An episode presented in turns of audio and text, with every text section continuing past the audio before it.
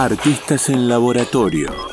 Entrevistas mínimas en torno al paso del tiempo. Radio Yupa. Cultura y Patagonia. En sonidos.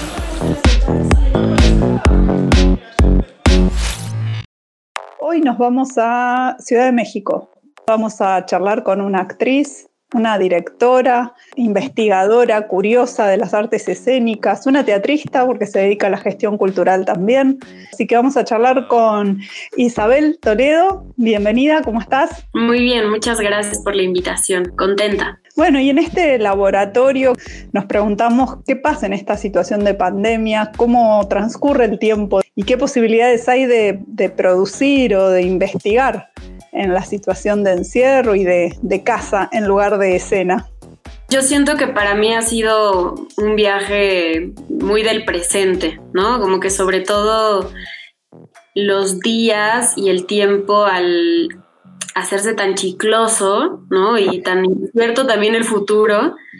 Yo creo que sí pasé como por lo menos el primer mes de confinamiento completamente improductiva y muy atenta también como a no forzarme a iniciar procesos que no me estaban siendo orgánicos. Y al mismo tiempo me era difícil porque parecía que la situación de la pandemia mundial era en sí muy estimulante, ¿no? Como que tendría que habernos puesto a los artistas a, generar como la obra de nuestras vidas. no, creo que a mí me pasó completamente al revés como que quería estar en mi casa y, leyendo y viendo películas y como en un proceso muy distinto al de producir obra, como un proceso más introspectivo. Y fue muy curioso porque habiendo pasado ese mes, entré como a un nuevo estadio de la cuarentena y fue que decidimos retomar un proyecto que se llama No hay futuro posible, que es un proyecto de teatro telefónico que de hecho generamos en Buenos Aires en el 2015. Es un proyecto que generamos en el marco de la compañía con la cual trabajo que se llama Pentimento y en ese momento estábamos haciendo la maestría en performance en Buenos Aires. Y coincidimos muchas mujeres de distintos países e hicimos un aquelarre pues como muy poderoso en ese momento. Mm, yo propuse que arrancáramos en ese momento un laboratorio sobre la idea de futuro en nuestra generación, porque todas nacimos entre finales de los 80s y principios de los 90s. Y la verdad es que desde que somos niñas nos han dicho que el mundo se va a acabar. Y sin embargo no se acaba. Entonces era un poco como colocarnos en ese lugar en el cual el fin del mundo está muy presente en tu construcción de futuro, pero sigues envejeciendo, ¿no? Y sigue pasando el tiempo y, sigues como avanzando. Y entonces ahora eh, que estábamos todas confinadas, algo muy lindo que, que pasó, supongo que en todos, es que los vínculos de pronto internacionales o que estaban lejos ya estaban igual que los que tenemos cerca, ¿no? A un zoom de distancia, a una llamada, un tal volvimos como a ponernos en contacto también un poco asustadas de que nuestras premoniciones de hace cinco años se habían vuelto realidad cinco años después. Y bueno, el, también el asunto de que habíamos propuesto un proyecto a través del teléfono, porque eh, no hay futuro posible, es, se, sucede el dispositivo es a través del teléfono y están las actrices y las espectadoras o espectadores en su teléfono también. Entonces todo parecía como muy alineado para que la obra sucediera. Y la verdad es que en el 2015 tampoco fue muy bien recibida, como que a la gente le costaba trabajo entender como el asunto de por qué era teatro si era a través del teléfono. Siempre nos costó trabajo cobrar la obra porque a la gente le es raro pagar una entrada por algo que va a recibir en su casa. Y ahora, pues, al contrario, se peleaban las instituciones por el proyecto. Así que se abrió ya un nuevo laboratorio así, a distancia. Qué bueno, como una continuidad de ese proyecto, pero claro, que ahora le todo le sienta mejor, pareciera. y siento que también coincidió ese mismo mes que yo viví de no sé qué hacer, que les tomó también a las instituciones y a las compañías reentender lo que iban a ser las programaciones, las curadurías o los proyectos que se iban a generar. Y siento que eh, después de ese mes ha estado muy activa la comunidad escénica. Lo que más se han generado son adaptaciones de proyectos que ya existían para Zoom, que es, mm, a muchas personas no les gusta y lo critican mucho, pero bueno, esa ha sido como una de las vertientes, una de las opciones. Y luego otra que a mí me gusta cuando, cuando siento que se le da lugar son colaboraciones con creativos del mundo audiovisual para generar piezas más cercanas al video, al video performance. Que, que, dialoguen mejor con, esta, con este momento y con, y con tanta pantalla, ¿no? Exacto.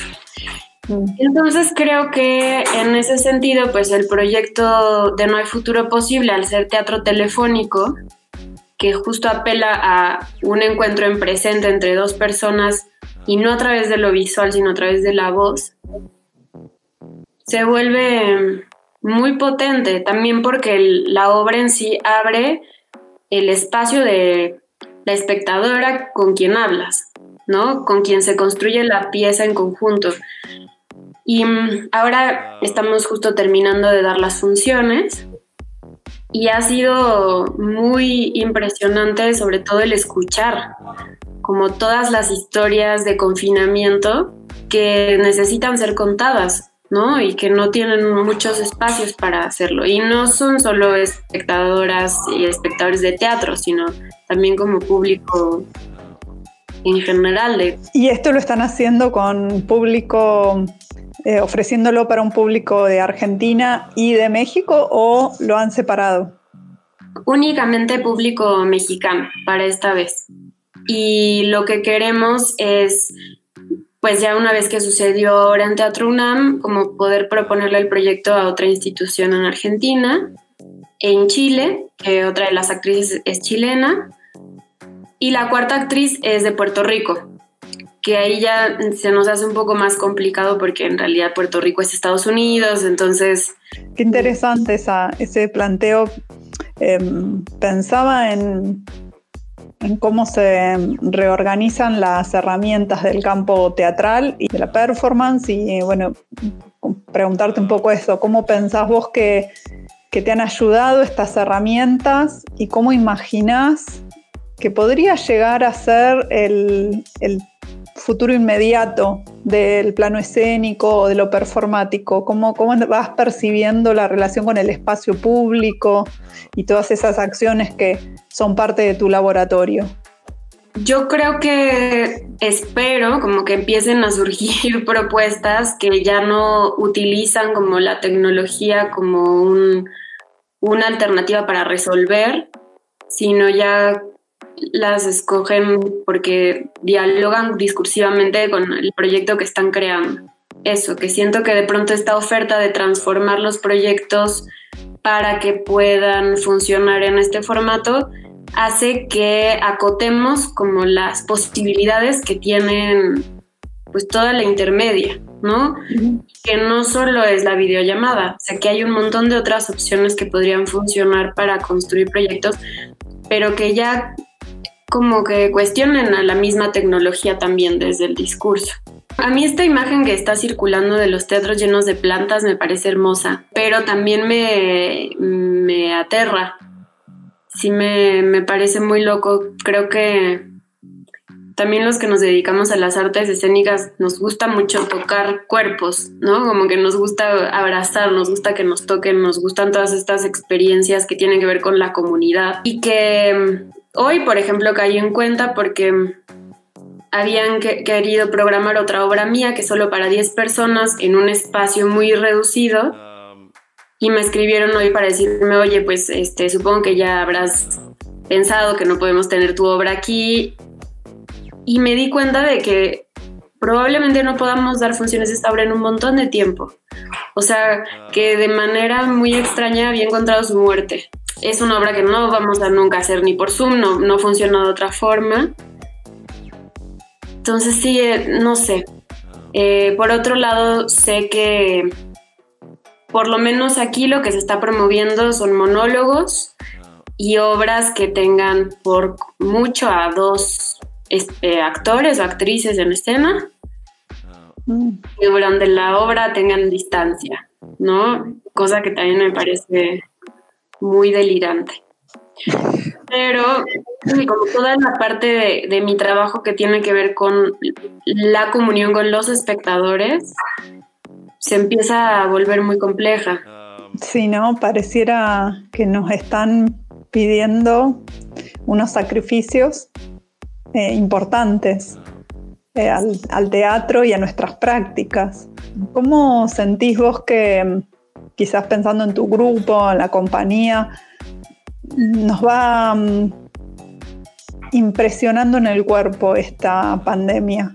Pues es muy loco porque eh, Itzel Aparicio, que es la otra como codirectora de la compañía, ella vive en Cholula, en Puebla. Es una situación muy distinta a la de la Ciudad de México. Y por ejemplo, ella mm, ha vivido esta pandemia de una manera muy diferente, o sea, nunca como que estalló, la gente no trae cubrebocas, nunca hubo un confinamiento como tan marcado como aquí. Y me doy cuenta que de pronto yo ya hay cosas que doy por hecho, como en mi realidad eh, de encierro o de no contacto con las personas, que es casi intransferible. Entonces sí me doy cuenta de, en contraste, lo mucho que me ha afectado a, mi cuerpo, ¿no? Como a mi idea de cuerpo, a mi idea de, mundo, de, todo. Y ahora en el proyecto, por ejemplo, eh, Bianca, que es la actriz de Puerto Rico, ella estaba pasando la pandemia en Italia. Entonces le tocó pues vivir lo peor. Pero ahora ya ya están afuera, ¿no? Ya están en las calles y ya, ya pasó el momento. Y lo que ella me contaba es que para ella es, es como que pensó que le iba a costar más trabajo salir al mundo, pero lo que le impresionó fue como lo rápido que olvidó, ¿no? Y que eso le hubiera sido imposible pensarlo estando confinada en un departamento chiquito, ¿no? Como durante tanto tiempo, pero que al momento en el que abrieron, es como si el cuerpo lo hubiera dejado atrás muy rápido. Pensaba en, Nadia Grandón, una actriz de acá, de Entre Ríos, con la que estuvimos charlando. Ella decía, eh, ¿con qué cuerpos vamos a volver a, las calles y a la escena? ¿Serán los mismos? ¿Y con qué relatos? Pensaba en esto mismo que vos planteas, ¿no? ¿Qué, qué historias vamos a contar? En, el tiempo que viene. Eso es justo lo que siento que me pasa con, con este boom de la rehacer las obras para un formato digital. Siento que impide como transicionar hacia el futuro. O sea, es como un querer que lo que está y lo transformamos. También siento que es un impulso que tendrá su naturaleza y su sentido quienes hacen, pero yo coincido un poco con esto que, que incluso lo digo por mí, no sé si mi propia necesidad también de, de, vivir y de comer y de empezar a generar obra para subsistir y no quedarme sin ciertos ingresos, impidieron que pudiera como hacer ese borrón y ahora vamos a pensar el mundo de otra manera.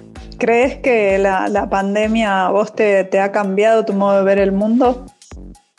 Pues sí, me interesa mucho pensar cómo cambian los vínculos. O sea, el otro día hablaba con un amigo, ¿cómo van a ser los besos, no? Como, o sea, piensa que es muy loco que nosotros de adolescentes íbamos a una fiesta y si te daban ganas de besarte con esa persona, ibas y lo besabas y estaba bien. Pero ahora como que todo lo que tiene que ver con el temor al contagio, pues permea mucho también la inmediatez. Pensaba también en tu trabajo, la relación con las temáticas femeninas, va apareciendo y lo dejas que acontezca. Yo creo que mm, desde hace unos cuatro años ya es como un tema que busco.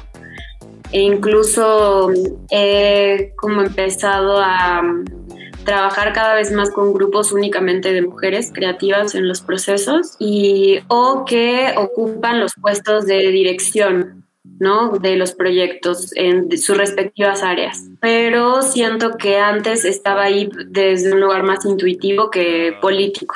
La verdad es que si bien desde hace muchos años me consideraba feminista, sí creo que hubo como una ruptura en mi generación en los últimos años a partir de la marea verde y de todo este movimiento latinoamericano que ha empezado como a contagiarnos a todas, por lo menos en mi caso de ya como clavarme en el feminismo, eh, no solo asumirme como tal, sino estudiar, ¿no? Como empezar a rodearme de un montón de lecturas y de información que no había tenido antes y que obviamente empezaron como a, a trazar mi práctica así de el punto eso de decir, pues sabes ahorita no quiero trabajar contigo, prefiero trabajar con ellas. mi primera obra que yo dirigí y escribí y actué e hice de todo. Creo que fue muy importante porque surgió de una pulsión querer contar una historia con lo que tenía. Y lo que tenía en ese momento era mi departamento y era a Carlos, que era en ese momento con quien trabajaba y como teníamos un diálogo creativo e hicimos la edad de creer en nuestras cosas y era una obra que se presentaba en casas y departamentos justamente. Eh, la persona que prestaba la casa además arrancaba como con un texto eh, sobre el espacio, sobre cuándo se había mudado en ese lugar, con quién vivía, si le gustaba la casa, por qué no. Y durante un rato al principio estaban todos los espectadores ahí como charlando, comiendo palomitas, que... Hay un, un, gusto ahí o una, una curiosidad tuya en, en, tu laboratorio de trabajar sobre los espacios, parece, ¿no? Por, por lo que he pispeado. Sí, y también se cumplía ahí como un deseo mío de espía de poder entrar en casas de, las casas de otras personas, que es algo que siempre me ha fascinado. Como que veo mucho las ventanas y me imagino lo que hay del otro lado de las ventanas. Este proyecto de las gordas es una comilona femenina en el espacio público.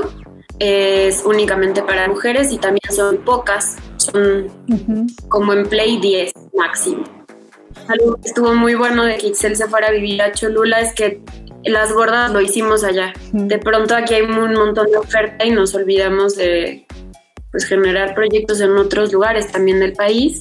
Y pues estas son chicas que viven ahí en Cholula. Y buscamos también siempre que el grupo, si bien siempre nos es más fácil que se acerquen chicas de nuestra edad, eh, buscamos que haya también más jóvenes y más grandes. ¿Y cómo es la recepción de estas propuestas que salen al espacio público, en pueblos? Eso también es algo muy loco porque aquí en la Ciudad de México, si nos ponemos en el espacio público, llega así una patrulla y te dice qué estás haciendo. No puedes estar haciendo esto donde está el permiso. Y en las activaciones que hemos hecho de las gordas no hemos tramitado ningún permiso y nunca ha llegado nadie a preguntarnos qué hacemos porque parece como si estuviéramos celebrando un cumpleaños o que simplemente hay como otra relación con el espacio público. Siempre se hace la convocatoria antes. Y lo que sí es muy lindo es como le vamos diciendo a los hombres que no pueden pasar. Eso siempre nos gusta mucho. Como el decir, no, es que esto es una, obra para mujeres. Un beso en la frente. Es la única obra que he dirigido que no he escrito yo. Es, es mi trabajo más reciente.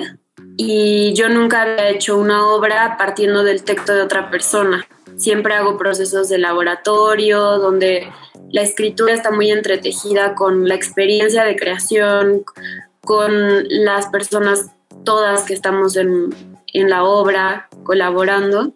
La verdad es que fue muy interesante para mí, como el reto de como abrir un texto ajeno y como empezar a, a permearla yo de mi discurso y mis preguntas artísticas y me preguntaba viendo este recorrido qué lugar tiene también la palabra en tu producción.